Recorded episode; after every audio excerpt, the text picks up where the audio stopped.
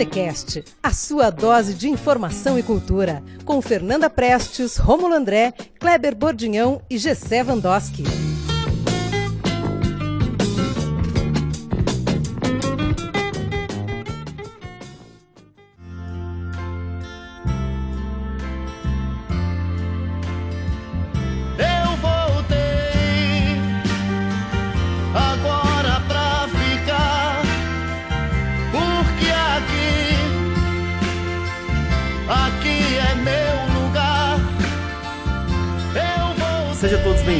Bar está aberto. Meu nome é Romulo André e você está no Botecast.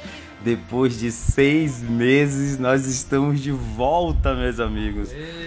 Um brinde para isso, pelo amor de Deus. Uma- depois de, uma, de um longo e tenebroso momento. flores. Nasceram Ah, flores. Exatamente. Estamos de volta aqui É que com o depois da reforma trabalhista, o trabalhador passou a poder negociar com o patrão, né? Ele É, negociou uma folga isso. de seis meses. Puta patrão bom esse. Que não, que não paga nada também. É exatamente isso. Bom, voltamos de novo com o Botecast número 51. Uma boa ideia. Que clichê isso, mas tudo bem. Tudo bem, Fernanda Prestes? Tudo bem. Como é que foram esses longos seis meses sem o Botecast? Foram. Nem parei pra pensar, foram corridos, nem sei como foram esses seis meses. Mas foram de trabalho bastante. Bastante. né? Kleber Bordinhão. Como é, que tá? Como é que tá a vida? A vida tá, tá meio padrão, ela tá meio, meio normalzinha desses seis meses pra cá. E. Mas passou rápido, né? Parece que foi ontem que a gente tava gravando o último. Exatamente. né? Mas estamos com a pilha cheia de volta. Beleza. Gessé Vandoski. Tudo bem? Tudo ótimo, tudo ótimo. Foi um- foram seis meses de bastante coisa aconteceram, né? Muita coisa aconteceu. Bad- Coisas bad boas. trips, Várias bad trips. né? Mas teve bastante Mas coisa boa também, né? Muita coisa boa. Bom, é, o nosso convidado desse programa, ele é acadêmico de pedagogia da UEPG, primeiro diretor LGBT da União Municipal dos Estudantes Secundaristas Ponta Grossense, na segunda gestão como coordenador geral do Diretório Central de Estudantes da UEPG, organizador da primeira parada cultural LGBT é mais, mais que fala, Isso É. mesmo. dos Campos Gerais, pesquisador do CNPq de Gênero, Sexualidade e Educação, Guilherme Portela. Seja bem-vindo ao Botacast, tudo bem? Tudo bem, sim, querido. É um prazer estar aqui, né? Após então esses seis meses, eu poder estar aqui no, Botacast. no Botecast. Realme- realmente é um grande prazer. Muito obrigado pelo convite. Nada, gente, que agradece você estar participando desse nosso retorno aqui. E eu vou fazer uma pergunta quebra-gelo para você, Guilherme. O que que você bebe, assim, quando pra, pra, como é que você, pra ver a parada passando na cidade de Ponta Grossa, assim, um momento histórico para a cidade. O que que você bebe nesse momento, assim, para ver aquela multidão andando na rua, lutando pelos seus direitos, mostrando a cara na cidade? Eu posso dar duas respostas. A primeira eu posso metaforizar e dizer assim que eu bebo justiça, igualdade, luta. E depois, assim, sendo bem mais sensato e real, acho que eu posso dizer que eu bebo uma bela cerveja. Não tem dúvida.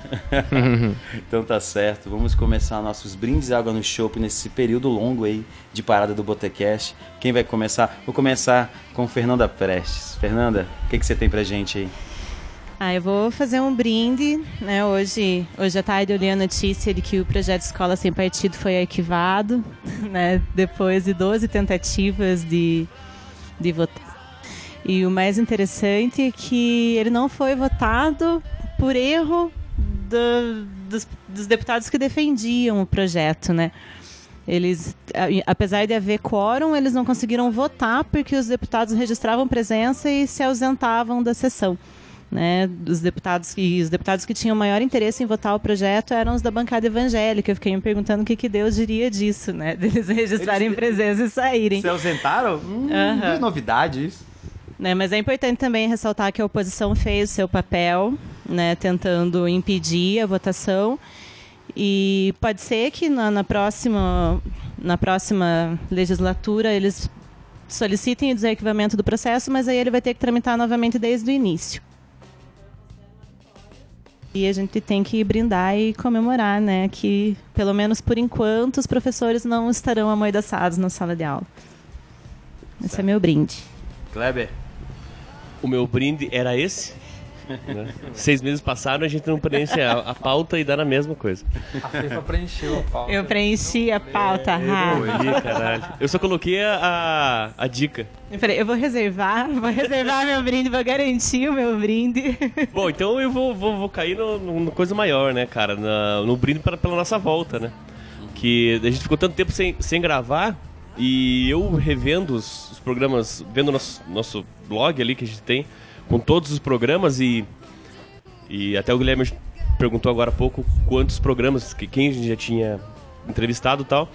E desde quando a gente tem o programa? Pô, desde final de 2016. Então passou tanta gente aqui, a gente trocou tanta ideia e por mais que esses seis meses tenham passado e às vezes a gente não, não tenha percebido a falta do Botecast com tanto, assim, mas quando a gente pensa e lembra, porra, principalmente quando era semanal. A gente fazia toda semana e toda semana tinha entrevistado. Então, é, é legal a gente estar tá, tá de volta e até a gente se encontrar, né? A gente se encontrar com tanta frequência, os, nós quatro. E agora mais uma Né, a vez. gente então, ficou praticamente seis meses sem se ver direito Quase, também, é, né? é. Exatamente. Se encontrando algumas vezes nos bares da cidade, trocava uma ideia ali e acolá, mas os quatro juntos assim era bem difícil, né? Lembrando também, Kleber, quero ressaltar que teve o período eleitoral agora e todos os assuntos que foram discutidos no período eleitoral, teve algum convidado que conversou sobre o tema, né? Todos os temas que foram pauta do, da- do período eleitoral, teve algum convidado antes, assim, então deu para ter uma ideia de como é que seria o processo eleitoral. Na né? verdade, a gente falhou, a gente falhou, a gente não entrevistou nenhum é, empresário do plástico que pudesse fazer uma, uma mamadeira de piroca. A gente só falhou nisso. É. O resto, todas as pautas, a, gente, a gente tocou. Então esse é meu brinde, a, a volta Ah, ao e eu queria aproveitar e mandar um abraço para Akinaton, que foi um dos nossos convidados, que eu encontrei com ele no, no Liberta, no evento da, associa- da Associação Canábica lá no Venom, e ele pegou muito no meu pé de, com relação ao Botecast, da importância da gente voltar nesse momento a discutir temas que são de relevância, de trazer pessoas que estão fazendo coisas relevantes em Ponta Grossa. E então queria mandar um abraço e agradecer pelo apoio Um abraço. e pelo incentivo. E sempre foi nosso intuito, né? Desde o primeiro programa, sempre foi nosso intuito em tocar assuntos que dificilmente eram tocados num, em- num podcast aqui feito na cidade. Então, nós vamos continuar essa pega aí no próximo ano e vai dar tudo certo. Gessé Vandowski. Então, eu quero fazer um brindão. Um brindão, assim. é, Então, seis meses deu pra juntar algum, bastante coisa interessante. Então, uma delas, no último final de semana, o casamento do nosso amigo Mike e da Ana. Então, é um brinde a eles aí que sejam é, muito felizes nessa nova etapa. Foi um festão, né? Foi Festão. bonito. É, a- o último Botecast nosso foi com o Kleber. Estava lançando o livro, né? E esses dias o Kleber lançou mais um livro, então é mais um brinde. É, um brinde também com a Coisa, a gente lançou um disco também junto, né, uma parceria com o Kleber, novamente. E, e é esse nosso retorno, né? Pouquinho de tudo que vocês falaram aí. É, para mim, particularmente, era, sempre foi importante essa participação aqui no programa. É um, é um momento de que a gente conhece pessoas e pode discutir assuntos interessantes. E momento de se conhecer, né? E, e esse contato aqui para mim sempre foi importante. Eu senti muita falta desse, nesse período aí. Então para mim é um brindão envolvendo todos esses assuntos aí que foram relevantes para mim nesses nesses meses aí que passaram. Tá certo. Bom, pra mim, é, ainda tô com o processo eleitoral na garganta ainda, né? É, os resultados das eleições não foram o que eu votei. Entendo também, estamos passando por um processo democrático e é assim que funciona, né? A maioria ganha, a maioria elege seus candidatos. Eu queria fazer uma, uma ressalva pelo número de mulheres que foram eleitas, cara. Muitas mulheres foram eleitas, né? No Rio de Janeiro, bastante mulheres foram eleitas, né? Dizem que o efeito Marielle, né? Mas eu acho que não é só da Marielle. Eu acho que é um, um aglomerado de situações que as mulheres estão é, entrando nesse mundo tão, tão foda que é a política, né? É, E eu acho que isso é, um, é, uma, é um alento pra gente, assim. O, o, o Gora que ganhou em Curitiba foi um cara que eu votei nele até. E é um cara que eu acredito também. É, é, é um poucos rela é, pontos ali, né? Que a gente precisa é, de alguns assuntos que a gente discute até muito aqui no Botacast. Então esse pra mim é um, é um brinde, assim, cara. E, e vamos ver o que vai acontecer pro próximo ano, né? A gente espera, espera, fica só pensando em coisa ruim, mas se tiver uma frente fazendo, é, conversando e vendo as situações, não deixando coisas acontecerem, vai ser luta, luta vai continuar. Então é, é isso que eu desejo pro ano de 2019, é não baixar a cabeça. Então é não baixar a cabeça e continuar batendo de frente com aqueles assuntos que a gente acha pertinente tocar.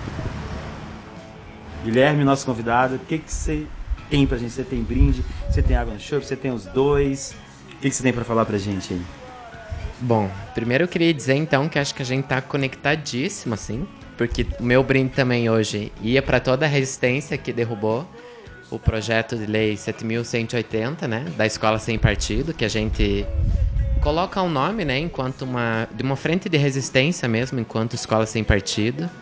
Uh, o meu brinde também vai para todas as pessoas né, que, dentro desse processo eleitoral que a gente acabou de passar, nesses uh, meses atrás, nesses seis meses que não tiveram né, o projeto aí ativa, meu brinde vai então para todas as pessoas que, assim como eu, bateram de casa em casa para conversar com a população, para reverter voto, para conversar, também para levar uma boa nova, diga-se de passagem, né, sobre o que é política para todas as pessoas que acreditaram num projeto plural, democrático, que pensa quem mais precisa.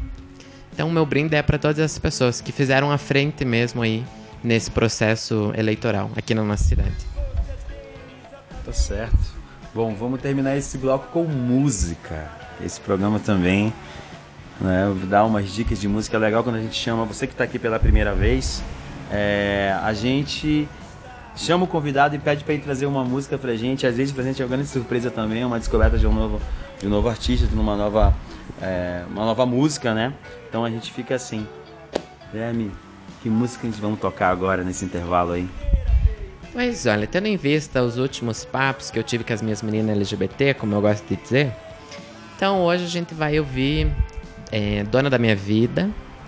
Uh, principalmente empoderando todos os LGBTs contra todos os relacionamentos abusivos, né? Que, que ecoa aí nas mulheres, nas minorias, nos LGBTs. Então essa é a minha música para esse bloco. Beleza. De quem é? Dona da Minha Vida? Isso. É da Ruge. Beleza, vamos escutar essa música. Daqui a pouquinho a gente volta. Porque Agora, Agora é hora.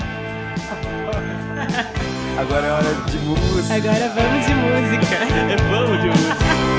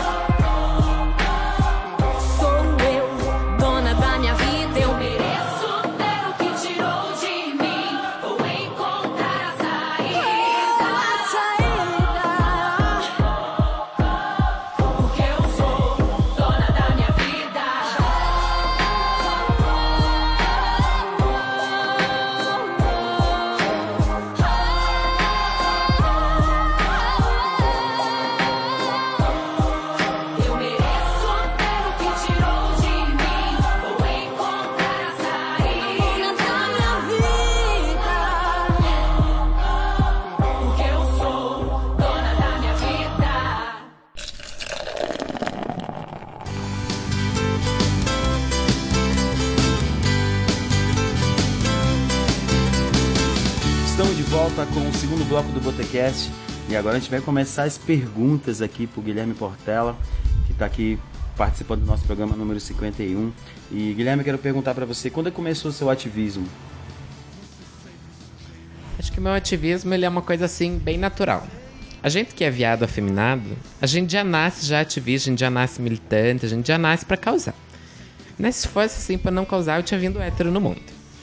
E acho que desde do, dos pontos assim, por exemplo, em que as pessoas descobriram a minha sexualidade, não eu, que foi, por exemplo, num dia em que eu estava indo para a escola quando eu tinha é, 9 anos de idade e era uma época que tinha os jogos do Gen e tal, e sempre tinha aquelas, não sei como chamam, mas é, deve ser tipo cheerleader infantil, assim.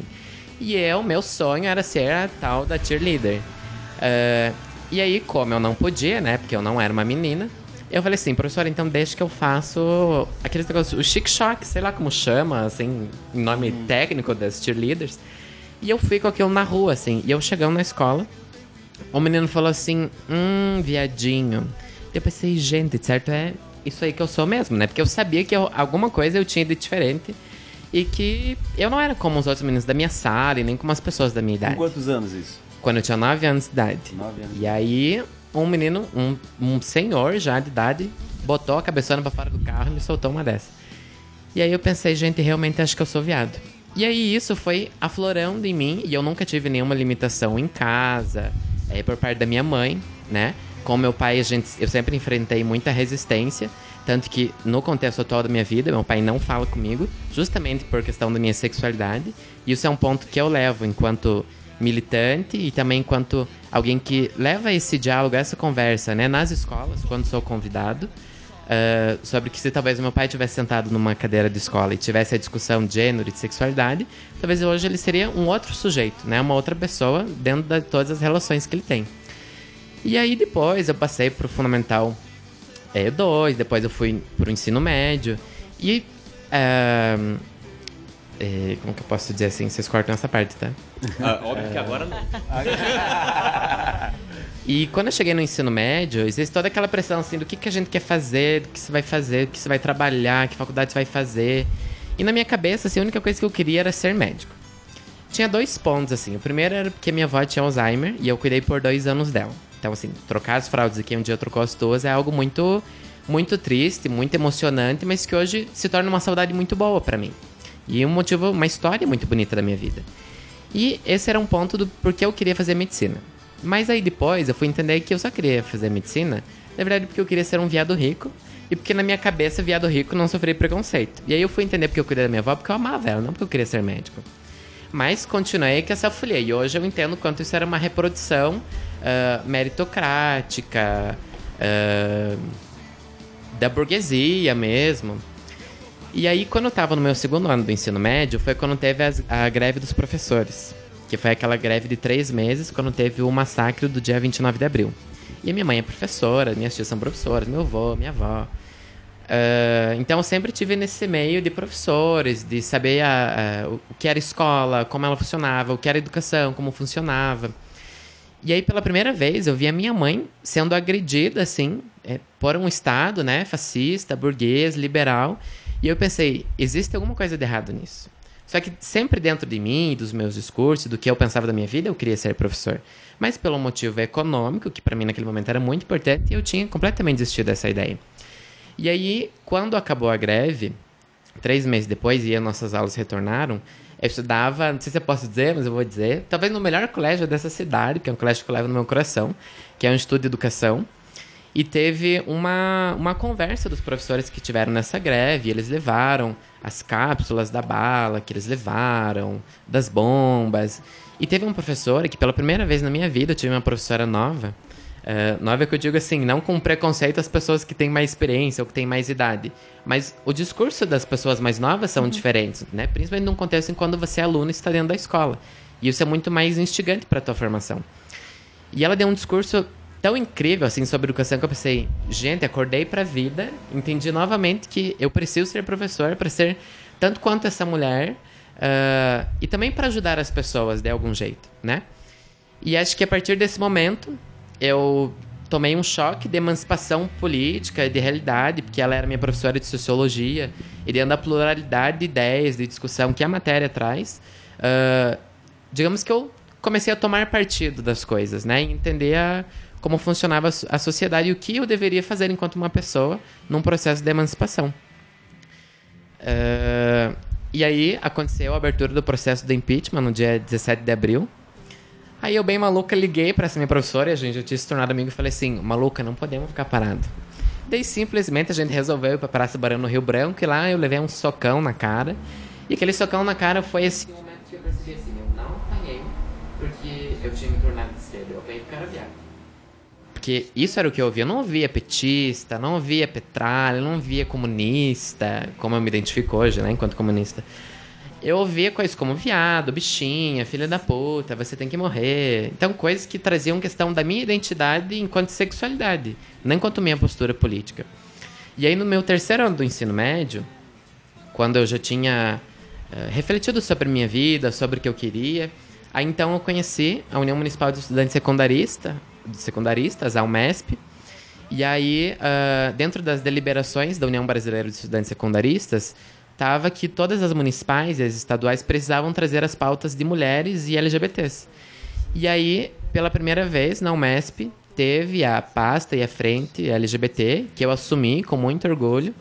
E dentro de tudo aquilo que eu ouvi, assim, ah, de como essa cidade conservadora, cidade LGBTfóbica, continua sendo, sem dúvida.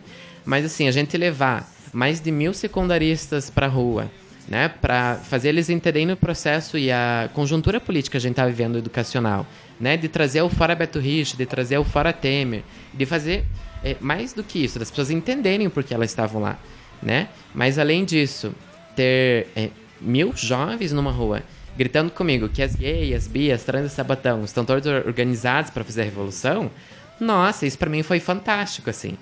Então acho que a partir do meu ensino médio, a partir de uma professora, a partir da escola, da educação que é um ponto-chave né, para a emancipação das pessoas, foi que começou a minha militância. Você participou das ocupações?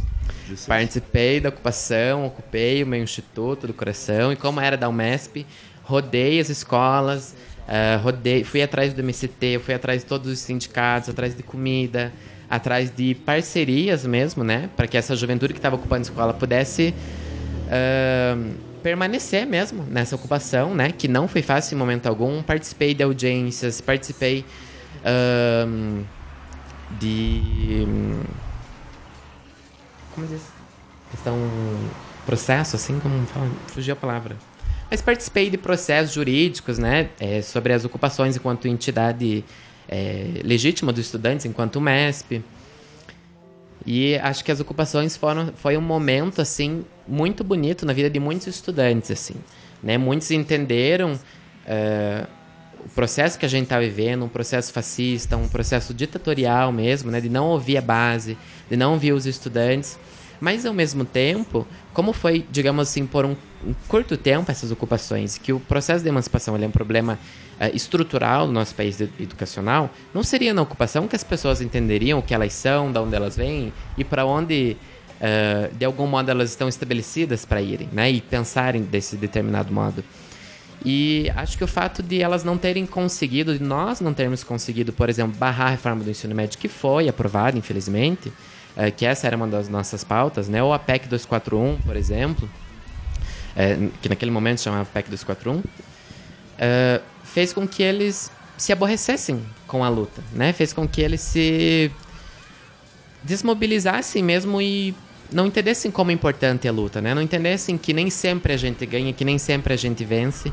E acho que talvez isso fez com que surja toda essa corrente conservadora e de bolsominion mesmo que a gente viu nessa cidade. Porque é uma coisa que eu sempre brinco, assim, e brinco triste, porque eu não admito que uma pessoa que dormiu comigo na ocupação de uma escola Faz campanha pro Bolsonaro? Não, é, é, é eu e um, um, amigo nosso aqui da, do Botecast, o Ramon Ronk, o, o, professor também, a gente participou dando palestras, oficinas em, em algumas escolas, alguns colégios. E, e logo depois disso, alguns alunos que participaram é, me adicionaram no Facebook. Porra, daí começou a aparecer Bolsonaro ali, eu já tinha feito uma limpa boa, né? e, e eram alunos, sabe, eram, eram, eram alunos que participaram das ocupações. E e eu me confundiu, assim, eu falei, cara, como é que pode em menos de dois anos? Dois anos, acho que chegou a dar dois anos. Uhum. Tá nessa situação. Então é, Uhum. é, é real isso mesmo. E o DCE? É, aqui, né, você disse que é a tua segunda gestão como coordenadora. Eu queria que você contasse um pouquinho como que é a atuação, como que funciona o DCE, enfim, os, ah, quais são os debates, os desafios. Então, primeiro que o DCE se tornou literalmente a minha vida, assim. Tanto pelo orgulho que eu sinto de uma entidade histórica, né, de anos aí na nossa cidade, tão importante para transformação, inclusive legislativa, da nossa cidade. Ahn, quando eu entrei na UEPG, que eu tinha acabado de, de sair do ensino médio, tinha acabado de ser secundarista, que vim da luta secundarista, fiz um novo congresso da UMES para eleger uma nova gestão, eu vim realmente com muito medo para a universidade. Que eu pensei assim, é, pensar e querer militar numa universidade é literalmente entender como se governa praticamente uma cidade. Tanto que existe a cidade lá do Campos do Varanas, né? E eu realmente tinha muito medo, assim. Mas entendi que eu precisava, a partir da, da reconstituição do DCE, que estava sem gestão há mais de quatro anos, né? Então foi refundado o DCE, foi reformulado o, o estatuto do DCE. Inclusive, quando eu era secundarista, eu fui em algumas dessas assembleias de reformulação do estatuto. Ah, e aí a gente montou a nossa primeira chapa para concorrer nesse processo eleitoral do DCE depois de cinco anos, que foi a chapa da Desatão do Nós, né? E, consequentemente, a gestão, que a gente foi eleito no ano de 2017. E foi uma gestão assim, como, a- como eu digo com as pessoas mais próximas de mim que fizeram a gestão comigo, foi uma gestão realmente de limpar a casa, assim, né? Da gente rever os documentos, de reorganizar o DCE, de fazer o DCE ter um respeito institucional na cidade, com a universidade. Então a gente fez ah, inúmeros atos políticos, a gente fez inúmeros debates na universidade no que diz respeito às identidades das pessoas, das mulheres, da, da comunidade estudantil indígena, dos LGBTs, né?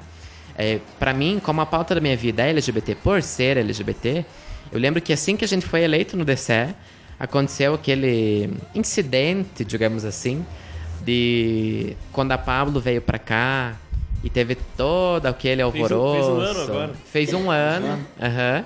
Inclusive agora no dia 5 a gente comemorou um ano do Dia Municipal de Luta contra o Preconceito, né? Que se originou a partir da ocupação LGBT que a gente fez na Câmara dos Vereadores naquele mesmo dia, quando o nosso estimado pastor vereador disse que prenderia a Pablo se ela passasse nas escolas ou saísse nas ruas. E quem diria que uma artista reconhecida mundialmente ia sair na Avenida em Ponta Grossa, né, gente?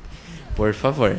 E a foto, né? É, e aí depois ela dá aquele baita shade nele com uma foto com um policial. E ó, gente, eu não queria dizer nada assim, mas eu acho que essa esse fato que aconteceu na cidade, eu tenho absoluta certeza que originou uma série na Netflix que se chama Super Drags, que é literalmente a história de Ponta Grossa, sem tirar e nem pôr, assim. E, e voltando à nossa discussão para dar aquela encerradinha, agora a gente tá então na gestão da língua solta, né? Então, na, é a minha segunda gestão enquanto coordenador do Diretório Central dos Estudantes. É, nesse processo aí, a gente já teve na militância contra o bloqueio dos cartões, né? Dos cartões dos estudantes, é, que foi um completo erro, né? Da MTT, da prefeitura, da VCG, um erro que não tinha lógica nenhuma, que não fazia sentido nenhum. Então a gente entrou com um processo no Ministério Público. eh, a gente ganhou uma liminar, os cartões eles acabaram sendo desbloqueados naquele mesmo dia. Mas por fim, os estudantes continuaram pagando uma multa que não cabia a eles, o erro não era deles em momento algum. A gente tem então as nossas pautas sendo organizadas para o próximo ano, né? Do, do Intercamp, a gente quer levar os centros acadêmicos pro Coneb da Uni, que vai ser em Salvador. Ah, e fora as nossas pautas aí da nossa luta, que é sempre presente, né? Surgiu alguma demanda da sociedade, da comunidade estudantil, a gente tá na luta. E também já, inclusive, divulgar aqui, que eu acho que é muito importante isso, que as inscrições para o cursinho popular do DCE, aprovado pela SET, né, do governo do estado, está acontecendo, vai acontecer quase até o finalzinho de dezembro, não tem a data exata, mas posso passar depois.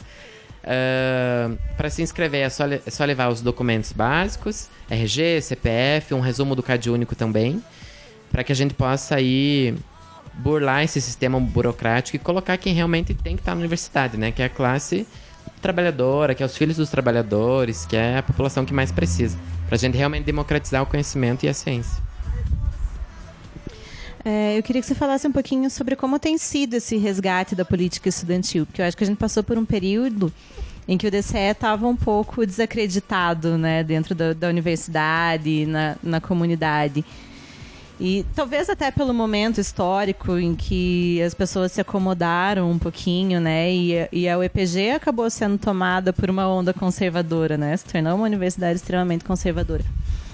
E aí eu queria que você falasse como está sendo esse processo, como está sendo essa, essa mudança, a, a recepção, agora até com a mudança na reitoria, que eu acho que é uma reitoria que tem, é mais aberta ao diálogo, a esse tipo de política. Então, fale um pouquinho para a gente como está essa situação dentro da universidade. Então, esse processo dos estudantes reconhecerem o DCE enquanto uma entidade própria da UEPG mesmo, né? É, foi um processo que se deu principalmente na campanha eleitoral da Chapa Desatando Nós, quando a gente passou nas salas, não tão somente mostrando nosso projeto de universidade, nosso projeto enquanto chapa, mas também falando para os estudantes o que era o DCE. Né? E, e, a gente ainda vê esse reflexo de ignorância de não saber o que é DCE. É, logicamente, por esses cinco anos que ficou sem gestão, que o DCE e a sede do DCE ficaram abandonados, Uh, inclusive nessa nova campanha eleitoral, enquanto agora, enquanto chapa língua solta, de que os estudantes nos perguntavam novamente, mas o que é o DCE? Para que serve o DCE? Né? Inclusive, quando a gente postou uh, uma nota contra o módulo da Polícia Militar no campus Varanas, os estudantes acharam assim que o DC era a própria reitoria, assim, sabe? Que nós tínhamos todo um poder institucional para falar assim, não vai ter, né? E acho que muito pelo contrário, é de, de resistir e dizer assim, nos preocupamos com as identidades não hegemônicas das pessoas que entram na universidade, né? Que vão ser barradas, que vão ser questionadas, que vão ser abusadas. Então, uh, com uh, o novo processo eleitoral também da reitoria, né? E com a eleição do professor Miguel Sanches Neto, a gente tem um diálogo muito aberto com ele. Que eu, enquanto alguém que faz parte de uma chapa, não entraria é, em algo se não fosse para fazer a política com responsabilidade.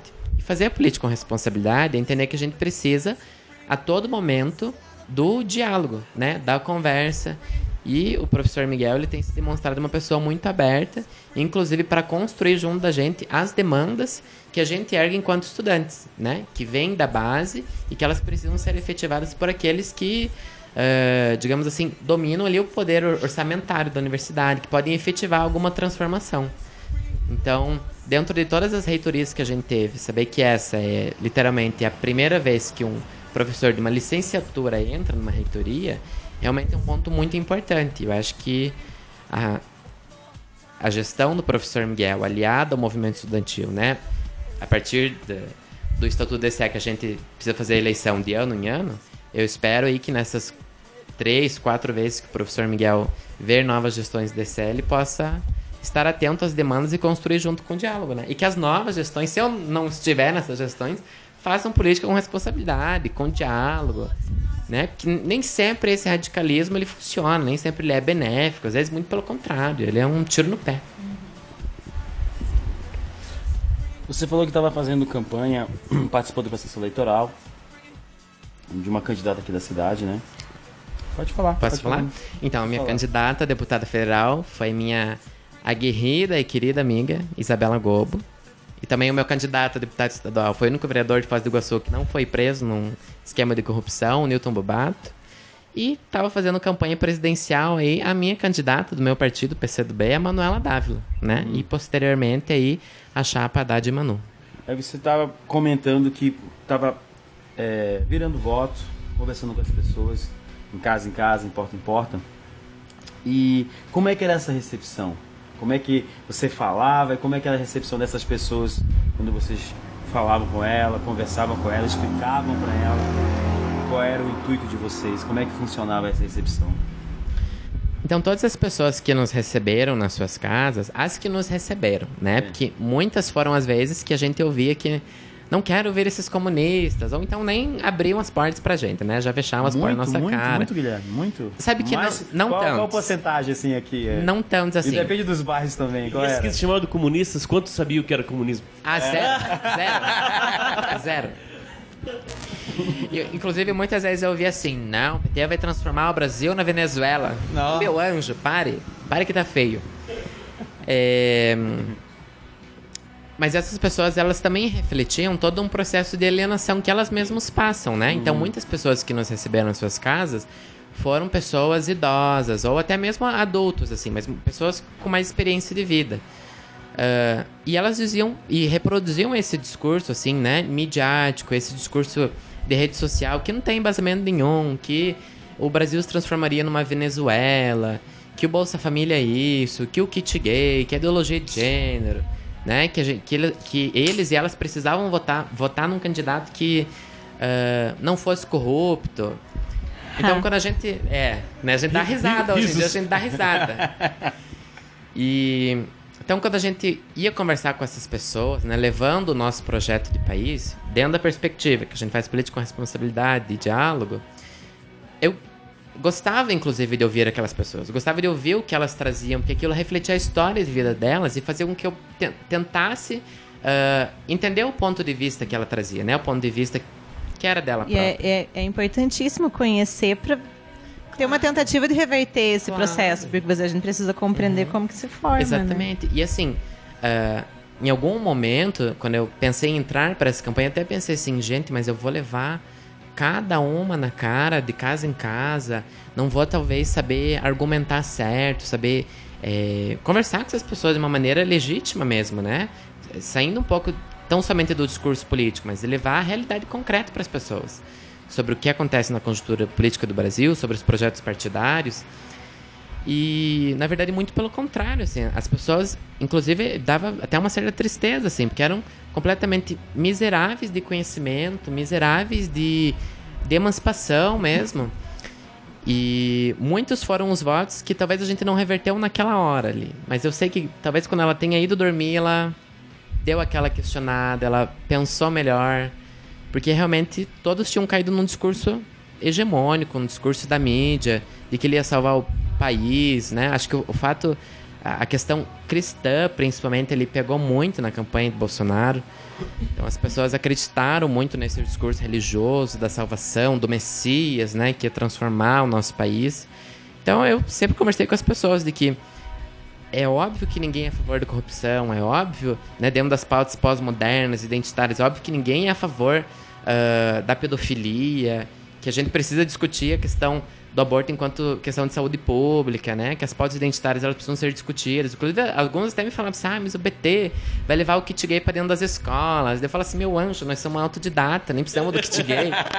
e daí, nessa, nessa conversa, né, nessa troca de um diálogo que precisava ser harmônico, às vezes até levar uma pitada de humor para as pessoas realmente entenderem, né? E verem que a gente não é aquilo que elas veem na rede social, de dedo na cara, de um discurso radical. Do opressor, né? É, e na verdade é muito pelo contrário, o opressor é o lado de lá.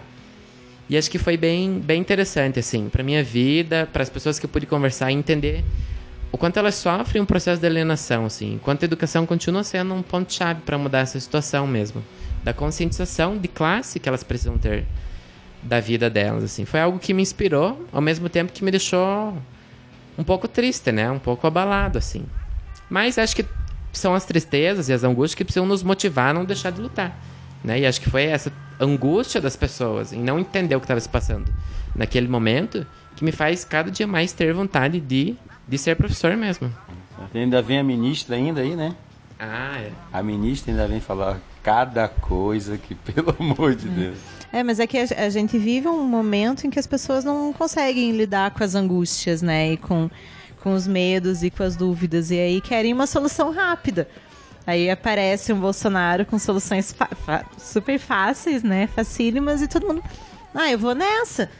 Né? Porque eu, eu quero que resolva o problema que eu nem sei direito qual que é. Né? Mas ele diz que vai falando que tem resolver. um problema, ele precisa É. ser, ele precisa ter uma solução rápida, né? E essas sim- simplicidades, né, que eu cheguei a rir a hora que você falou, né, do, das coisas óbvias que a gente é contra, né? É, o Magno Malta tá com uma camiseta lá, eu sou contra a pedofilia. Caralho. Meu Quem anjo é que tá com eu sou a favor, entendeu? não faz mais que obrigação. Esse caralho, sabe? Tipo, então as, as pessoas. E daí, e aquela coisa do inimigo. Você tem que focar no inimigo, né? Então, né? Todas as questões de fake news e tal. Mas isso de pautas que ninguém é a favor é absurdo alguém, sabe? Porque quando ele coloca uma camisa eu sou contra a pedofilia, parece que o lado de lá é a favor. É a favor, né?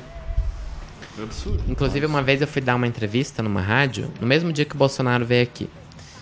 E aí, uma das pessoas que, de, nesse processo eleitoral de, desse ano, foram candidatos a deputado federal, uh, me falaram exatamente isso, assim, porque nós somos contra a pedofilia, nós somos contra é, o abuso sexual, sabe, umas coisas assim óbvias. Eu falei, meu anjo, vocês não fazem mais que obrigação. Mais que obrigação. Sou contra o estupro. Eu falei, meu anjo, então acho que vocês estão completamente do lugar errado, porque o próprio, próprio Bozo, né, acabou dizendo pra Maria do, do Rosário que não, só não estuprava ela porque ela não merecia. Então são pessoas que também não estão entendendo nada. As próprias pessoas que fazem campanha para ele não estão entendendo nada do mundo, assim. Não entendem que esses problemas que a gente discutiu agora são problemas estruturais. E que eles não vão ser resolvidos momentaneamente, com aquela ação de momento. Isso é, é tapar o sol com a peneira. Os problemas estruturais precisam ser resolvidos a, a um longo prazo. E mesmo a gente falando aqui que não vai ter alguém falando que você, oh, ouviu o programa do Botecast lá, eles estavam falando lá. Cara, é muito complicado. É muito difícil. Mas vamos terminar esse bloco. Se preparem pra clandestinidade, hein? Já se preparem.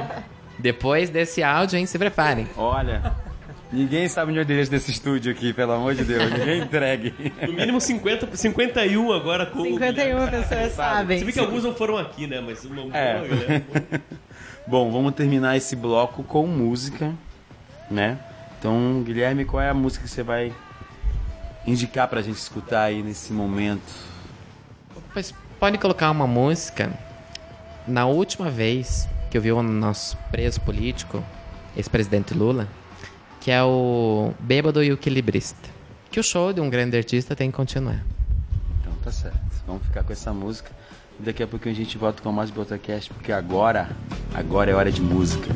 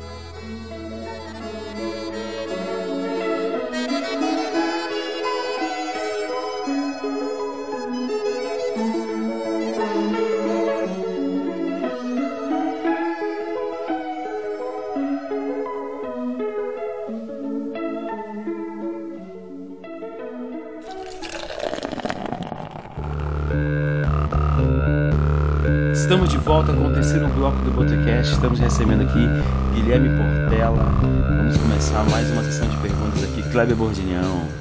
Guilherme, eu queria saber de você, cara, quando que surgiu a ideia da. da- quando começaram a organizar a, a parada cultural LGBT? Porque eu lembro que a gente tava no. no Ele Não. Bom, você tá me confundindo com outra pessoa lá. Que a gente-. Mas lembra quando nós estávamos conversando? estava lá no A. Clara chegou, a Clarinha chegou a falar que ia rolar tal. Isso foi que um mês antes da eleição? Dois meses, bom, dois meses, três meses antes da. Mas quando surgiu a ideia, como é que foi essa essa organização? E lá no dia, vocês esperavam al- coisas ruins e não aconteceram ou coisas boas e aconteceram mais? Como é que se faz um, um resumo da, do processo de, de organização e do dia? É, Então, a parada ela surgiu numa conversa informal que eu tive com, primeiro com o Eric, né, um, um camarada nosso do, do que faz gestão do DCE, comigo e com a própria Clara. ah, que ele falou assim: Ah, você viu que teve parada em Maringá, que teve parada em Londrina. Se me falha a memória, foi na metade do ano, mais ou menos. Ele falou assim: por que não ter uma em Ponta Grossa? E lembro que até deu uma risada. Assim, falei: Ai, ai, Eric, pare. E daí a gente começou a pensar mais sério sobre isso, em realmente construir a parada. E daí um dia, voltando pra casa com a Clara, eu falei, amiga, daí o que, que você acha? Vamos fazer? Aí ela falou assim, eu topo, porque infelizmente nesse ano não vou conseguir puxar a marcha da visibilidade lésbica, né? Que é uma pauta que a Clara ergue com muita. com, com muito brilhantismo mesmo. E aí eu falei, bom, então vamos. E a partir disso, assim, a partir do, do início de setembro, acho que inclusive foi acho que bem na data do meu aniversário, assim, no dia 8, que a gente voltou a conversar sobre isso. É, a gente falou, vamos fazer, vamos fechar uma data, vamos pensar em local e aí a gente começou a estruturar a parada, né? E ver o que a gente ia precisar, da documentação, como que ia ser. E aí eu descobri que eu tinha que fazer um dito alvará. E daí fiquei maluca com o alvará, e fiquei responsável por isso, fiquei é, responsável junto com os três ali, né, pelo financiamento da parada. E a gente levou esse projeto para toda a gestão do DCE. E aí a gente começou, desde setembro, a captação é, para poder financiar essa parada, né? Que custou 20 mil reais pro DCE. E aí a gente começou a contratar as empresas para ter a liberação do alvará do espaço público. Inicialmente a parada ela ia ser lá na Estação Saudade. Mas daí dentro desse processo aí, desses meses que eu fiquei correndo, feito uma maluca todo dia. Um dia eu saí da Copel, que estava resolvendo a energia elétrica da parada, que ia ser na Estação Saudade. Saí de lá, tinha um parque de diversão sendo montado na Estação Saudade. Aí eu fiquei um pouco maluca, né? Liguei na Secretaria de Planejamento. Ah, no mesmo instante, fui para a Fundação Municipal de Cultura, que era um dos nossos apoiadores. Ah, que inclusive o mesmo pastor vereador que causou no ano passado, quis causar esse ano na, na parada também, Ah, dizendo não. que tipo de apoio era esse que a Fundação Municipal de Cultura estava dando pro DCE. Certo, ele achou que a gente tava sem amparar pela Lei Rouanet. Eu tava, eu tava com milhões na mão. Eu tava com milhões na mão. A Pablo Vittar ia vir pra cá. E aí, inclusive, tivemos que responder ao bonito num ofício. Mas tudo bem. E aí, a partir disso, a gente eh, resolveu com a própria prefeitura que de prontidão mandou um técnico pra lá. A gente teve um diálogo com a prefeitura muito bom. Eh, e aí, mudamos de local, que foi na Feira do Produtor. Que foi assim, na verdade, eu já tinha pensado desde o começo. Uma ideia que a Larinha reinava, o Eric reinava, falando, não pode, tem que ser um lugar aberto. Eu pensei, vai que é um vendaval, eu vou ocupar vocês. E daí no final fez um sol lindo, maravilhoso. E até a cobertura ajudou nisso, porque ninguém saiu de lá tudo roxo de queimado. E hum, no dia da parada, não tenho dúvida do quanto ela superou as minhas expectativas, assim, porque eu não tenho dúvida que eu tenho certeza, assim, tinha mais de mil pessoas lá. A rotatividade das pessoas também estava muito grande. Ahn, não esperava todo aquele público, aquele número de pessoas, esperava muito menos, inclusive, tanto que quando eu lá no palco, lá em cima com o Eric, com a Clara, a gente ficou muito emocionado, assim. E a gente sempre pensa assim, ah, e eu vejo isso a partir, né, enquanto pesquisador que vou nas escolas aplicar questionário, né, sobre estudos de gênero e sexualidade. ah, hoje, né, eu vejo esse reflexo da parada quando os estudantes, quando os meus alunos, entre aspas, digamos assim, olham pra mim e falam assim, prof, te vi na parada. A parada foi sensacional. Então, imagine se o Guilherme, aquele menino, né, da história que a gente já ouviu, ti- tivesse no ensino médio, tivesse seus 15, 16 anos e tivesse uma parada na sociedade. Ele seria um outro Guilherme, eu seria um outro Guilherme. E não tenho dúvida quanto isso fez diferença na vida das pessoas. E a gente teve então as nossas parcerias institucionais, né, com a OAB, com o Grupo Renascer, com a Débora, que já esteve aqui, né, que tem um trabalho na ONG Renascer importantíssimo há 18 anos aqui na nossa cidade. E assim a gente realizou a primeira parada cultural LGBT. E não tenho dúvida de que na agenda de 2019 a gente já tem que deixar marcado a próxima parada, porque eu tenho certeza que ela precisa ser anual para a gente trazer esse debate com muita seriedade, né? Uh, então a gente não teve problema nenhum, tanto com a segurança, tanto quanto a limpeza, uh, com as ambulâncias que estavam lá dispostas caso acontecesse algum imprevisto, alguém passasse mal. Talvez passasse mal de tão se divertir, de tão incrível que foi a parada. Mas não teve nenhum ocorrido nesse sentido ruim, assim. Uh, e espero que todas as outras paradas sejam também assim, que a gente só ouviu, uh, só teve um feedback muito positivo sobre a realização dessa parada, né? Que foi realizada com muita responsabilidade também, né? Dentro do que a gente tem enquanto uma cidade que é um tanto que conservadora. Então a gente traz essa parada para trazer, trazer também o nosso debate, a nossa vivência, a nossa vida. Dizer que a gente não quer acabar com a família tradicional, a gente quer entrar, né? Entrar para fazer diferença, para não ser expulso de casa, para não ser estuprado para ser corrigido. E acho que a parada ela se deu mais ou menos assim. Só, só duas coisas, né? O programa com a Débora leu 39, vi aqui. Podcast 39, que ela, ela veio aqui, tocou uma ideia bem massa, bem foda. Uhum. E, e essa coisa, se for da parada ser, ser anual, para que ela se solidifique, se, né, fique mais forte, você, é uma impressão minha, se me conhece se estiver errado. E aí entra a minha pergunta. Pra parada, qual foi o número de presença de pessoas não LGBT? Hétero ou simpatizantes que queriam estar ali? É óbvio que, é, que a parada é LGBT, toda a pauta, mas eu tenho a impressão que quanto mais agregar, mais também você quebra certas. Teve isso na, na nossa aqui em Ponta Grossa ou não? Sim, teve muito. Inclusive a gente teve várias famílias que foram. Os LGBTs foram com a família inteira, assim, foram com as mães, com os pais. Inclusive tinha um senhor de idade, com uma outra senhora de idade, lá um casal. Foi lindo, assim. Então não, não foi tão somente a população LGBT da nossa cidade. não seria um problema, É, né? é que, é, o que eu ia falar é que é lógico, né, que é uma luta por direitos, é, pela garantia de direitos, mas é também uma luta pela liberdade. Então, qualquer Claro. pessoa que aprecie Claro. as liberdades, né, ela tem o dever de apoiar. Né, e acho que é isso que acontece. A questão não é ser hétero, ser bissexual, ser homossexual, é ser a favor da liberdade a favor da autonomia, da existência, né? De, ca de cada um existir como bem respeito. entender. Né? E, e é muito importante. Eu passei, eu não fiquei, não participei, mas eu passei lá na praça e tava realmente muito bonito. Tava emocionante, assim, tava bonito mesmo, gostoso, assim, um, um ar gostoso, um lugar bom de se estar, porque era tava muito alegre, muito livre mesmo.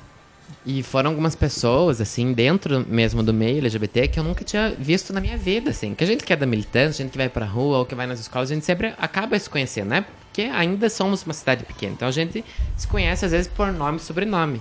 E na parada eu pude ver, assim, ah, a participação muito grande, assim, dos LGBTs da periferia. E o quanto isso me deixou muito, muito feliz, assim, de saber que as pessoas estavam num rolê que era de graça, num rolê que tinha arte, que tinha cultura a todo momento. E do quanto isso também é importante, para que eles ahn, vivenciem isso nesse espaço público e levem, né, lá pra, pra sua quebrada, pra sua casa, pra sua família. Isso também foi um ponto que me deixou muito feliz na parada. E também a gente teve o patrocínio de muitas empresas, bares, casas noturnas aqui da nossa cidade, grupos da universidade, de centros acadêmicos que colaboraram aí com o financiamento da nossa parada. E como foram muitos e me deixa muito feliz, todos serão divulgados aí nos créditos no final. Vamos colocar o nome de todos vocês aqui. Deixa eu perguntar pra você. Muita gente de fora, que era dos Campos Gerais, muita gente das redondezas ali, região, Carambeí, Castro, como é que foi essa resposta deles também? Então, a gente teve uma caravana que veio de Castro, veio um ônibus de Castro, veio um ônibus de Piraí do Sul. Ah, tinha até um menino que veio da Bahia, tinha um menino do Mato Grosso. Então teve várias pessoas, assim, de Palmeira, tinha muita gente. E acho que essa foi realmente a ideia, assim. Que, que também eles venham pra cá, né? Vivenciem isso, mas também levem e construam nas suas próprias cidades, que isso também é importante, né? Porque a gente que vive em Ponta Grossa, que é LGBT em Ponta Grossa, a gente sempre tinha aquela ideia assim, ai, dava novembro, vamos todos pra parada LGBT de Curitiba. Né? E acho que já tinha passado isso. Na verdade, tava mais do que na hora da gente construir a nossa própria parada. É isso.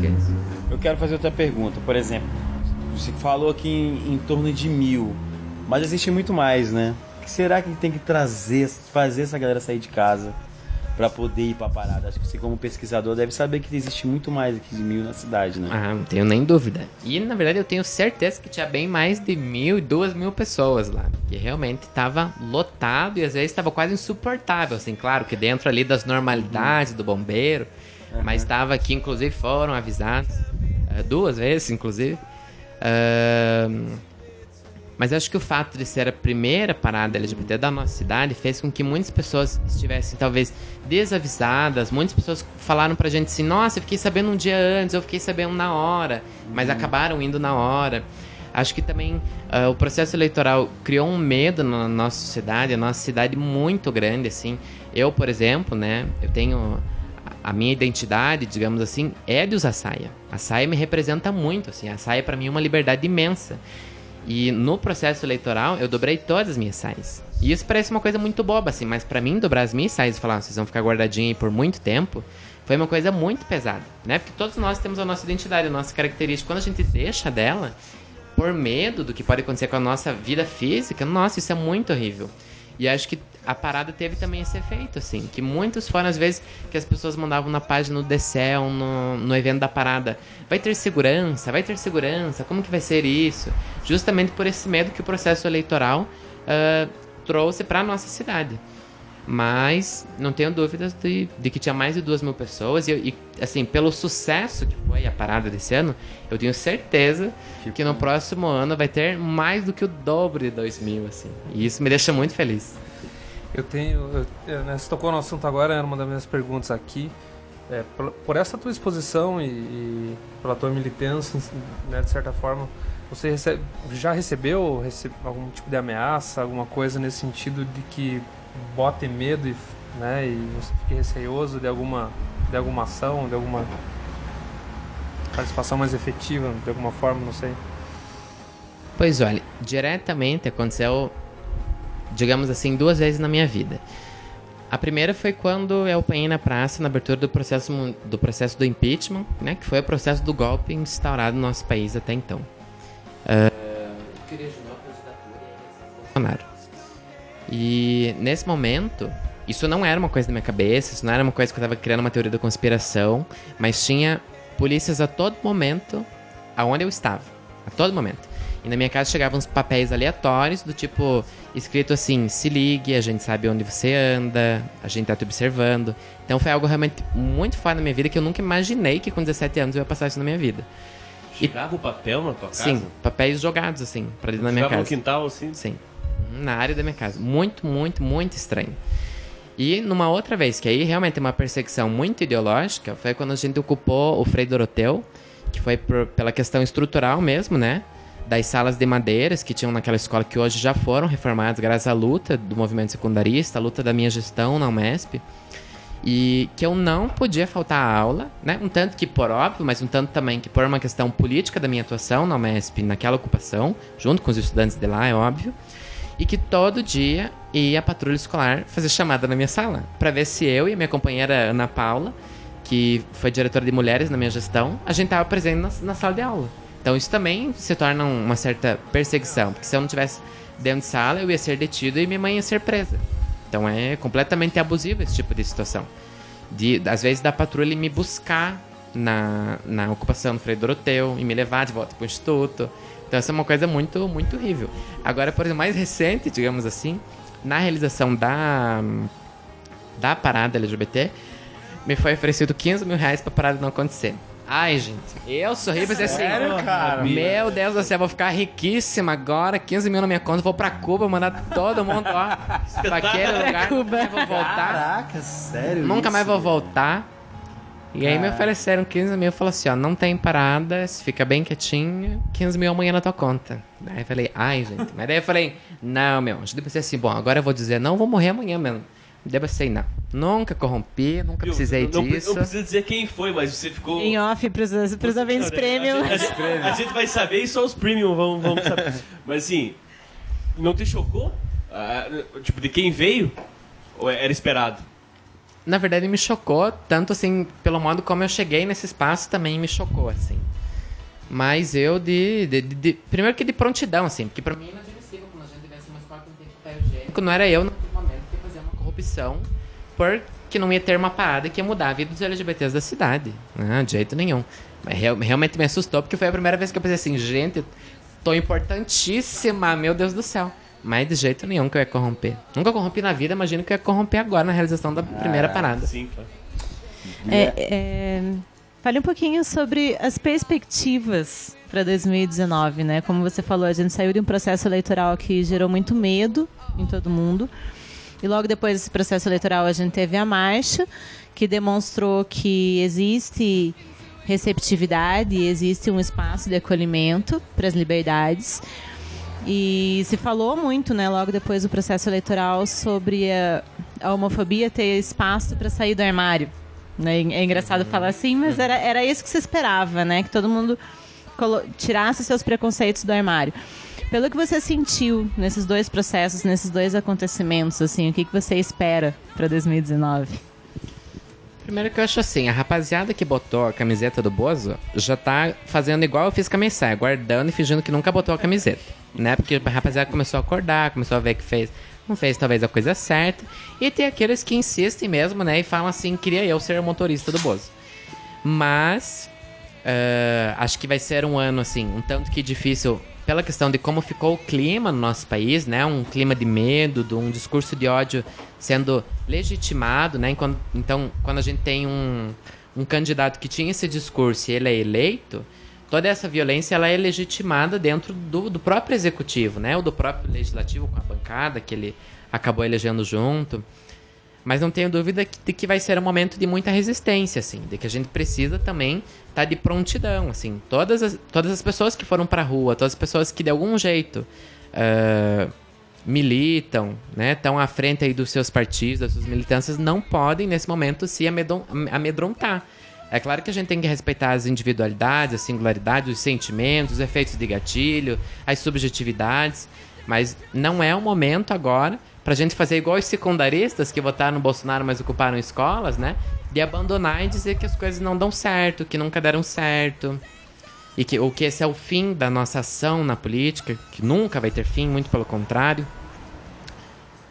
Ahn, mas acho que é isso, assim, a gente precisa manter o foco e a- sempre aonde eu vou, assim, nas minhas conversas com os estudantes secundaristas, quando as escolas me convidam, ou quando eu acho importante ir naquele espaço, eh, quando não há escolas, professores, mas os estudantes me relatam um, um, um fato de homofobia ou de transfobia, ou porque a escola não quer colocar um nome daquela pessoa na chamada, né? O nome social, o nome como ela realmente se identifica. Quando eu levo essa conversa para as escolas, eu sempre digo assim: primeiro que a gente não pode perder essa estranha mania de ter fé na vida. E depois de que a gente precisa ser rosa, aonde a gente estiver. Porque assim, rosa faz a diferença em qualquer lugar, mesmo que num campo completamente vazio. E acho que é isso que a gente se tornou, assim. A gente tem muito companheiro, muito camarada que tá do nosso lado, mas às vezes a gente tá escondido realmente pelo medo. Mas a gente não pode deixar de ser rosa. Claro que dentro das nossas limitações para conseguir sobreviver dentro de um estado que está se tornando completamente fascista. Mas uma rosa faz diferença. E as nossas dificuldades a gente vai reconhecer como os nossos espinhos. Mas não dá para deixar da luta, né? Porque a luta transforma a vida das pessoas. E acho que esse é o mais importante. Guilherme, para terminar esse blog, fazer uma última pergunta. Aspirações políticas, vamos te ver por aí alguma hora, algum momento. Se ainda existir horário político eleitoral, Sem desistir, eleição. se ainda existir eleição nesse país, eu não sei, eu, eu, eu te vendo assim, te vejo como um- uma pessoa que tem aspirações políticas. É isso mesmo? Eu tô enganado? Bom, primeiro que eu fico muito feliz de ouvir isso. Depois quero dizer assim, que essa é uma pauta que eu construo e penso e reflito todo dia na minha vida. Ah, mas que eu não tenho dúvidas de que até o momento, em 2020, a gente vai ter uma candidata do campo popular, das minorias, que pensa na educação, que pensa na saúde, que pensa no transporte público, porque utiliza tudo isso. E não tenho dúvidas do quanto eu vou me lançar a candidato a vereador para essa cidade, que é uma cidade, assim, digamos que merece. Que merece ter alguém que faça um contraponto, que merece alguém que tenha uma propriedade do que está falando, que vivencia todo dia na rua, desde ser minoria, desde ser LGBT, até alguém que utiliza um transporte de ônibus que não tem qualidade nenhuma. Então, ah, esses são os planos aí pra minha vida enquanto militante. Porque assim, eu sempre tive uma coisa assim, não, nunca vou querer fazer isso, eu quero só aqui dizer, quero só criticar. Mas a partir do momento que eu entendi que todas as vezes que eu só pensava nisso, eles continuavam ocupando o poder e continuavam fazendo o que eles queriam, a festança deles, eu pensei, não. Eu também preciso ocupar o poder. Eu também preciso estar lá para efetivar tudo que a gente constrói aqui na militância. Então podem aguardar que o Portela vai estar aí disponível em 2020. uma baita campanha popular com todas as pessoas, todas as identidades, as diferenças. E também, assim, voltar a conversar com todas as pessoas que eu conversei nessa campanha eleitoral agora para presidente e para deputado. Né? Para dizer para as pessoas que estavam tão alienadas e que tinham tanta dificuldade, às vezes, não ter o que comer em casa, não ter um banheiro, não ter um chuveiro, de que a gente precisa transformar a vida dessas pessoas. E fico muito feliz de saber também que não é um ponto de que eu pensei da minha vida e, nossa, quero ser vereador, nossa, quero entrar pra política institucional, governamental. Na verdade, eu não sou o candidato de mim mesmo. Eu sou um candidato de muitas pessoas, que muitas pessoas criaram essa expectativa em mim pelo modo como eu agi nesses últimos anos. Então, fico muito feliz de saber que eu vou ter uma bagagem, uma companhia muito grande para fazer aí essas próximas eleições municipais. Beleza. Uhul. Lançamento oficial. Lançamento oficial. Bom, vamos terminar esse penúltimo bloco do Botecast com mais uma música que o Guilherme trouxe pra gente aí. Guilherme, solta o som aí. O que, que vai rolar pra gente agora? Pois agora acho que a gente pode trazer, discutindo aí a questão da identidade, do fascismo, da ditadura, podemos trazer uma Geni Zeppelin, por favor? Só se for agora. Daqui a pouquinho tem Botecast, porque agora, agora é hora de música.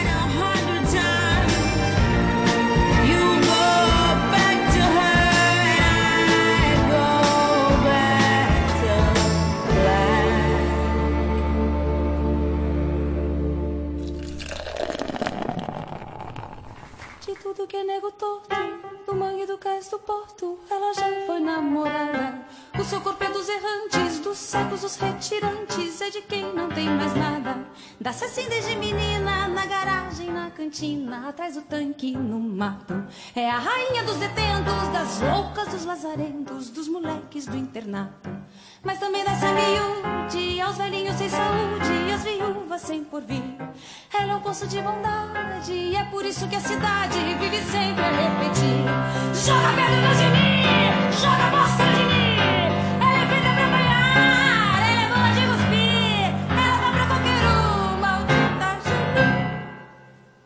Surgiu brilhante, entre as nuvens flutuante, um enorme zeppelin.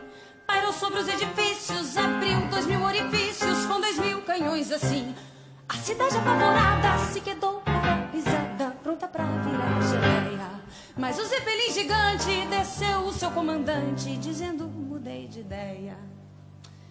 Quando eu vi nessa cidade tanto horror e iniquidade, resolvi tudo explodir. Mas posso evitar o drama se aquela formosa dama essa noite me servir. Essa dama era Geni, mas não pode ser Geni. Ela feita pra banhar, ela é boa de cuspir. Ela dá pra qualquer um, maldita Geni. Mas de fato logo ela, tão coitada, tão singela, cativara o forasteiro. Um guerreiro tão vistoso, tão temido e poderoso, era dela prisioneiro. Acontece que a donzela, isso era segredo dela, também tinha seus caprichos. Ia deitar com homem tão nobre, tão cheirando a brilho a cobre, preferia amar com os bichos. Ao ouvir tal heresia, a cidade em Romaria foi beijar a sua mão. O prefeito de joelhos, o bispo de olhos vermelhos e o banqueiro com um milhão. Vai com ele, vai Geni,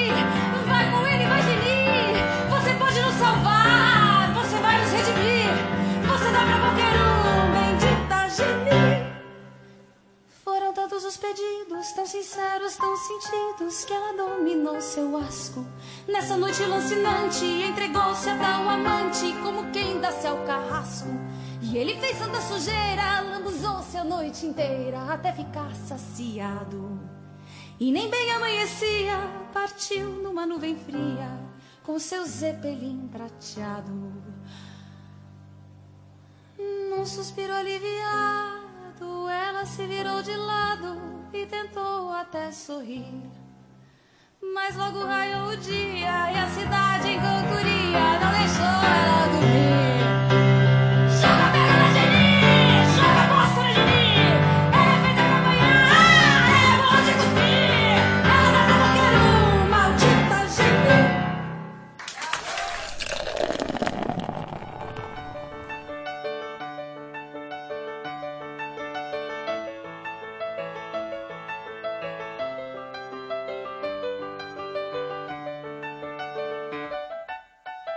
Começamos o último bloco do Botecast, cara, sensacional, já estou muito feliz, já queria agradecer. Guilherme, muito obrigado por ter aceito nosso convite.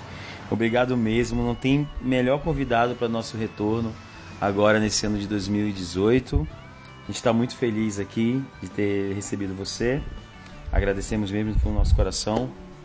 É, Vamos agora para nossas dicas e saideiras aqui né, de praxe do programa do Botecast. Vamos começar com o Kleber Borginhão. Vamos começar com você, Kleber. Começamos. Então, a minha dica, na verdade são duas dicas. Duas dicas. Uma da nossa patrocinadora que nunca deu um centavo, a gente fala, da Netflix. E outra que eu andei traindo ela, que é o Amazon Prime lá, né? Que é, que é o streaming da, da Amazon. O Netflix é um documentário chamado Cuba e o Cameraman. Eu já dei essa dica no Botecast. Aí que, vo- ah, mas aí que você se engana, porque eu lembro que você deu. Eu sabia, mas ó, caiu bonito, caiu bonito. Eu ia falar disso porque eh, tem uma questão que uma, uma amiga minha que eu dei de dica, ela assistiu e dei dos três irmãos, sabe? Dos velhinhos lá. E, e ela falou, Kleber, eu comecei a assistir, parei e gostaria que as pessoas só assistissem. Ela começou a falar um monte da, da questão de quanto. Porque assim, né, eu não expliquei o que, que era a- a- o documentário. É um, é um, é um repórter que vai em vários momentos pra Cuba. Desde e- o do início da Revolução até, Até quando eles- quando- até dos quando- anos 2000, assim, Isso, até quando, 2006, até quando por aí. cai a União Soviética e falta um monte de coisa. Mas tem três irmãos agricultores, três velhinhos, né? E Que são muito legais. são muito foda. E tem uma parte que te emociona pra caralho. E eu, eu sabia que... foi- Na verdade eu não sabia, porque eu tenho meu- meus arquivos, eu fui pesquisar e já tinha, né? Daí obviamente que... Eu tinha até visto qual que era, mas não lembro. Mas pra assistir de volta, e, e eu acho que dá uma ênfase nesse, nesse dos, dos velhinhos, assim, cara.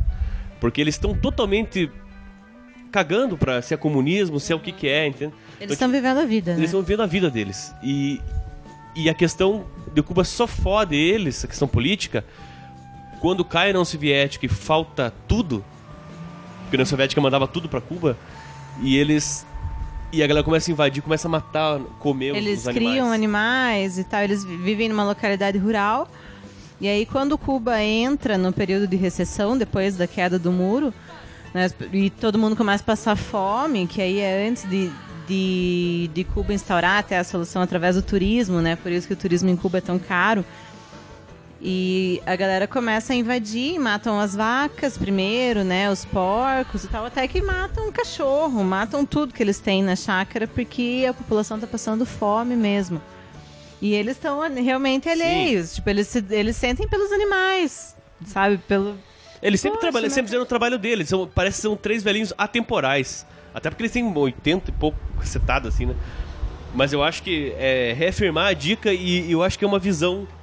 Porque você, tem, você, pode, você pode escolher vários tipos de, de prestar atenção nesse, né, em vários momentos, mas deles ali é, E- é muito foda. E é muito bonito ver também, porque aí um deles fica doente, ele tem um câncer de laringe, eu acho, né? E retrata bastante o quanto a medicina de Cuba é humanizada, apesar da falta de recursos. Né? Porque falta tudo, mas eles.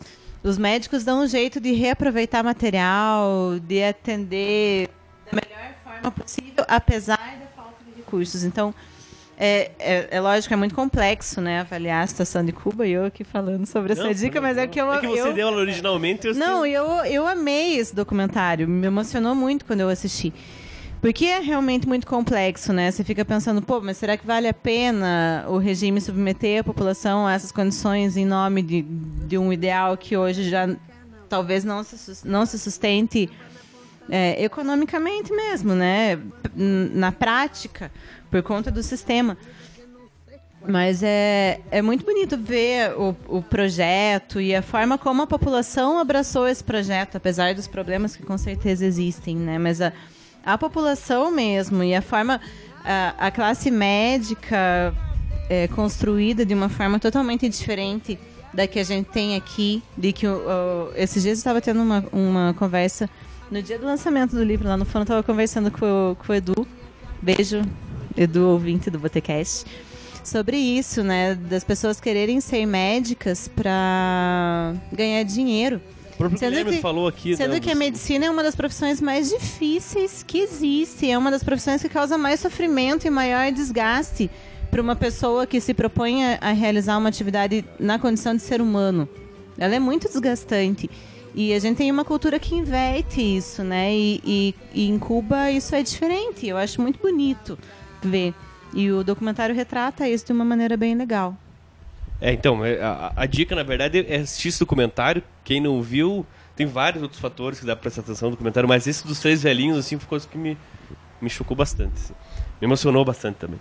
E o outro é um documentário da. Roubei a dica, desculpa. da, da, da Amazon Prime, que eu não. Eu acho até que dá pra. pra eu acho que um mês eles. É de graça, se você quiser assinar. Mas eu fui no underground, na internet, e consegui, né? A série Na tem três Deep Web, temporadas. não foi na Deep Web. três temporadas da série The Man in High Castle. Não sei se você já ouviu falar. Na, na dublagem é O Homem do Castelo Alto. Aí eu vi que você colocou na pauta e eu falei, eu já ouvi falar. Ali na pauta. É, cara, é uma, é uma, é uma, uma, é uma série sobre uma ficção científica histórica, sei lá. É a Segunda Guerra, o Reich, os, o eixo ganha. Né? A Alemanha, a, a, a Alemanha e o Japão ganham a Segunda Guerra Mundial. Então, tipo, os Estados Unidos, por exemplo, é dividido a parte oeste Japão, parte leste alemã e tem uma zona neutra no meio. O mundo inteiro tá nisso. Então a Guerra Fria, que nós vivemos na nossa, na, na nossa linha temporal, na, na série é entre Japão e, e Alemanha. E assim, é, ainda mais nos tempos que a gente tá vivendo, assim, cara, foda você ver o medo durante, durante a série, saca? Tipo, o militarismo, o fascismo do negócio. O que que é um, o que são regimes, porque não são só os alemães também, né? Os japoneses são foda pra caralho na série, nessa questão de de fascista, assim. Então, tipo, existe toda um- uma historinha ali, mas. Mas o que a, a série vai te levando de medo, de, de falta de liberdade que você tem. A série se passa nos anos 60. Então, né? Mais de 15 anos depois do final da Segunda Guerra. E é um ano 60 alternativo, né, cara? Então tudo que a gente teve, uma, uma abertura nos 60, depois o mundo encaretou pra caralho, a gente virou o que que virou, mas toda aquela abertura nos 60 se vê nessa, nesse, nesse mundo, nesse universo alternativo, como seria se regimes autoritários, no máximo que o, que o planeta Terra já viveu, tomassem, tomassem conta. São três temporadas, acha fácil pra assistir. Puta, é muito foda. É foda, é foda. E, e não só a questão militar e fascismo, mas a, o idea, o, a ideologia alemã, né? Então, tipo, tem um momento que tem um filho do personagem nazista lá, tem um problema físico, uma doença incurável. Então, pro regime, tem que ma- matar amanhã. Então, os médicos têm que reportar. E existe todo uma, um conflito entre o cara que é, tá no alto escalão nazista, tem um filho que tem um problema. E daí? Você vai à ideologia ou é teu filho? Então, tem vários conflitos, assim, bem interessantes. The Man in High Castle e o Cuba e o cameraman. Kuma e o cameraman que tem Netflix. Eh, Guilherme, agradecer você, cara, valeu pela presença, mesmo assim como o Romulo falou, porra, não podia voltar melhor. Papo massa pra caralho. E mais uma vez, vocês que não, que não sabem, nos intervalos o papo fica mais massa ainda, morro de inveja. Você que não é assinante. agradecer vocês por revê-los, a gente voltar aí depois de tanto tempo. Vamos continuar, finalzinho de ano e 2019 voltando com força total. Valeu, um abraço a todos. Bom, então a minha dica, além do Cuba e o cameraman, né? É, é um livro que a gente trabalhou lá no nosso grupo de leitura, que é o Olhos d'Água da Conceição Evaristo. E foi muito interessante porque a gente, é, nenhuma de nós né, que, que organiza o grupo tinha lido o livro. E ele chegou até a gente e a gente viu, era um livro curto, livro de contos, pouco mais de 100 páginas, e a gente, ah, a gente tá um pouco sem tempo, vamos, vamos ler esse, né? E é um livro pesadíssimo, assim, porque ela, ela fala muito sobre a vida da mulher negra na favela. Então ela constrói toda a história com uma subjetividade que é muito parecida com a minha, né? A, até das mulheres que participam no grupo, que é um, é um posicionamento de privilégio. E aí, o final do conto sempre coloca a realidade do que é ser uma mulher negra na favela. E daí você fica assim, tipo, eu tinha uma expectativa para a continuidade dessa história, mas a realidade que ela coloca é totalmente outra. E ela é muito dura e muito sofrida, assim. Então, foi um livro muito breve, mas que ele me fez pensar muito. Não foi tão, tão rápido, assim, para ler, porque eu precisava respirar e lá cada conto, porque cada história era muito dolorida, uma realidade muito dolorida e que muitas vezes eu, apesar de me achar uma pessoa empática, eu percebi que muitas vezes essa essa realidade nos escapa. Então foi uma leitura muito importante assim, até para para me retirar do meu lugar e da minha posição de leitora e e compreender mesmo outras realidades e e me jogar no, no real. Então, essa, essa é a minha dica cultural. É, é, muito pesada, mas é muito bonita também a forma como ela escreve, que é uma puta de uma escritora.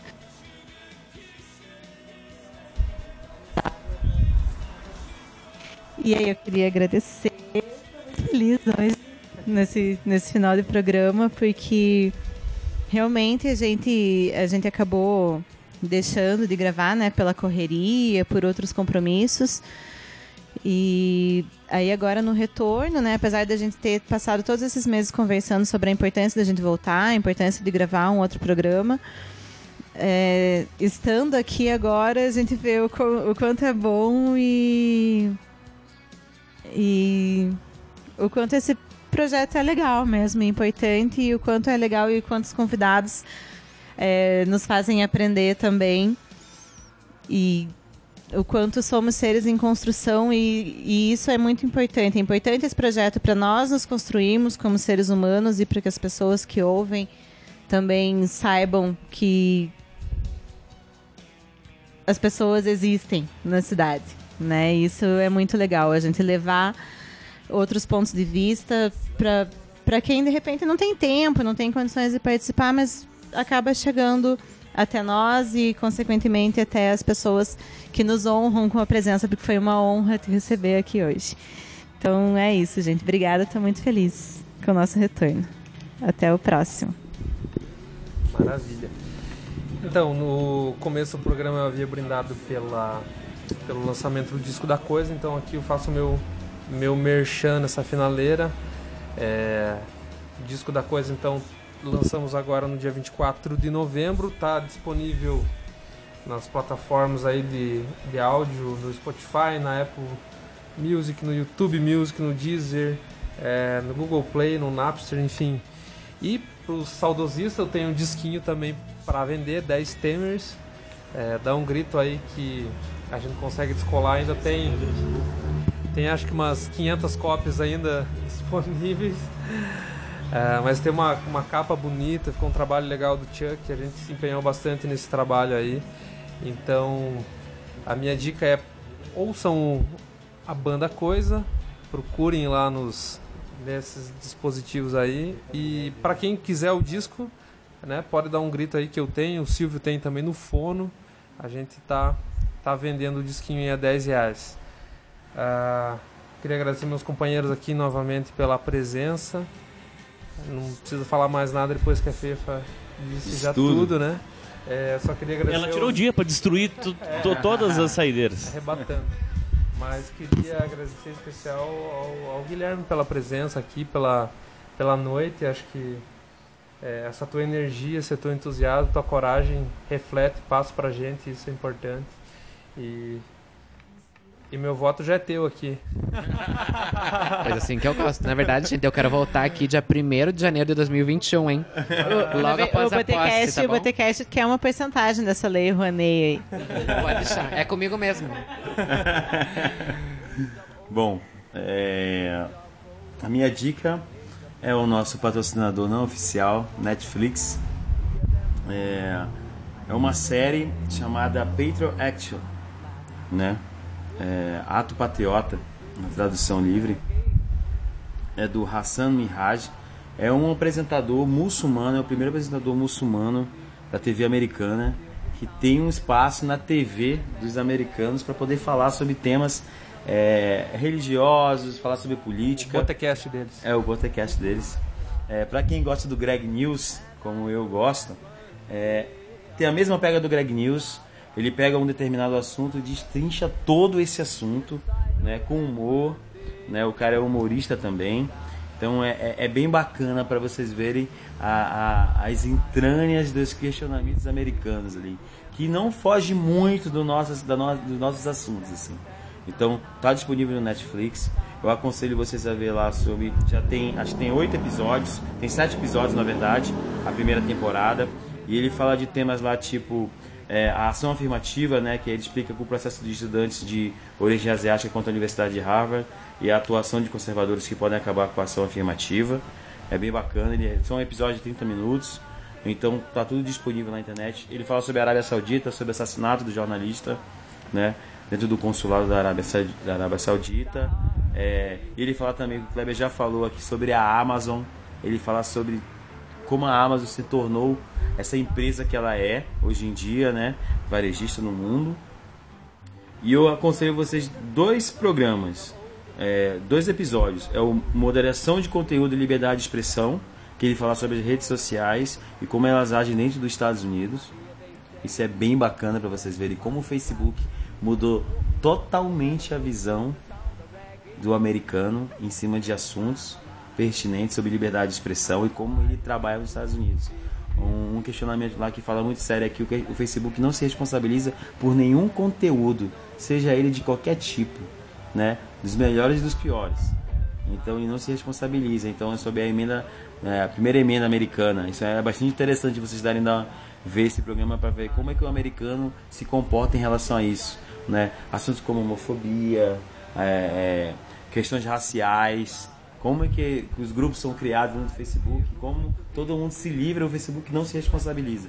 É bastante interessante vocês verem isso, como é que funciona lá. E um outro bacana que eu vi é sobre a Supreme, que é uma marca de streetwear, né, que está bem famosa. Até aqui em Ponta Grossa eu já vi uma galera usando uns moletões da Supreme, que é uma marca de streetwear que estourou no mundo inteiro agora.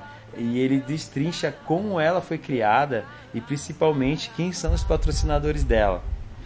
E lá você vê que tem patrocinador que vende armas justamente para atacar países árabes. Então é é assuntos bastante pesados, ele é tratado como quem curte Greg News é um prato cheio. Tá no Netflix, tá disponível lá. Tem na internet, tem no YouTube os mesmos programas, só que não estão traduzidos. Então um pouco difícil né, seguir a tradução lá, né? São legendados, não são legendados. Mas é a minha dica. Tanta coisa que saiu, essa é a minha primeira dica. Nos próximos semanas eu falo de discos que saíram na cidade bastante interessantes. Que é, que é o mais que eu, que eu puxo mais para discos, né? Música. Mas é isso aí. É, e o nosso convidado, Guilherme, o que, que você tem pra gente aí de dica para os nossos ouvintes nesse programa número 51? Gente, a minha dica cultural é um documentário que eu assisti hoje de manhã, que se chama Menino 23. É um documentário que é histórico, que narra a, a história é, das infâncias roubadas ah, de senhores de idades, de homens negros, ah, no interior de São Paulo, nas fazendas de São Paulo, que eles foram submetidos ao regime nazista. Ah, e tiveram eh, completamente suas vidas destruídas, suas oportunidades destruídas. Então traz, traz toda essa narrativa da questão racial, também um pouco da questão de gênero e principalmente da questão econômica aí, ah, tendo em vista a questão do ciclo da pobreza, muito ligado com uma questão racial, né? Pelo modo como se estruturou ah, o Brasil. E uma outra dica cultural também que eu vou dizer é pra todo mundo assistir Super Drags e ver assim que a gente tá numa cidade que originou uma série na Netflix. Nós temos que ter muito orgulho disso. Eu já vi, eu já vi, eu vi 25 episódios com a minha esposa. Engraçadíssima, uma série Muito bom, curtíssima, engraçadíssima. É pra distrair mesmo. Netflix também, né? Tudo na Netflix. Netflix. Eu Posso agradecer agora? Pode agradecer. É, porque daí acaba, né? Não se pode como deve. Como deve. As pessoas falam que tem que agradecer, tem gente que já fez isso. Você não vai agradecer? Você não vai agradecer a gente? Fica à vontade. Gente, primeiro, que eu queria dizer assim, que eu já quero vir outras vezes. Não sei que não vai ter a próxima, mas já quero vir. Amei, achei divertidíssimo. Realmente o papo foi muito saudável, muito agradável, muito divertido. Queria parabenizar a ideia do projeto, parabenizar todos vocês por construírem esse projeto, não desistirem dele, mesmo nesse ano conturbado que a gente teve, e que a gente possa e que vocês possam levar para frente esse projeto, trazer muito mais pessoas aqui, né, para discutir, para trazer as suas vivências, as suas experiências, seus conhecimentos, para a gente também democratizar tudo isso e dialogar aí com todo mundo e com quem mais precisa. Então, muito obrigado. E é isso aí, rapaziada. Contem, e meninada também. Contem sempre comigo. Beleza. Bom, eu vou terminar, antes de falar as nossas redes sociais, uma frase que a minha esposa falou pra, pra mim hoje, na que eu tava saindo de casa, que eu queria gravar com você. Ela falou assim, fala pra ele que ele é muito foda. Então é isso. Ai, gente, eu choro. Pode parar. Pode parar. Bom, estamos nas redes sociais, estamos no Facebook, estamos no Instagram, estamos no Twitter, estamos no YouTube, estamos na nossa página, estamos em todos os lugares. É muito bom estar de volta. Muito obrigado, você ouvinte. E a gente promete não ficar tanto tempo sem gravar. Beleza? Vamos terminar com a moda da casa. Quer com quem? Com a banda Coisa? Qual música, Jessé? Vamos com um beijo não. E a gente volta no próximo programa. Beleza? Abraços. Tchau, tchau.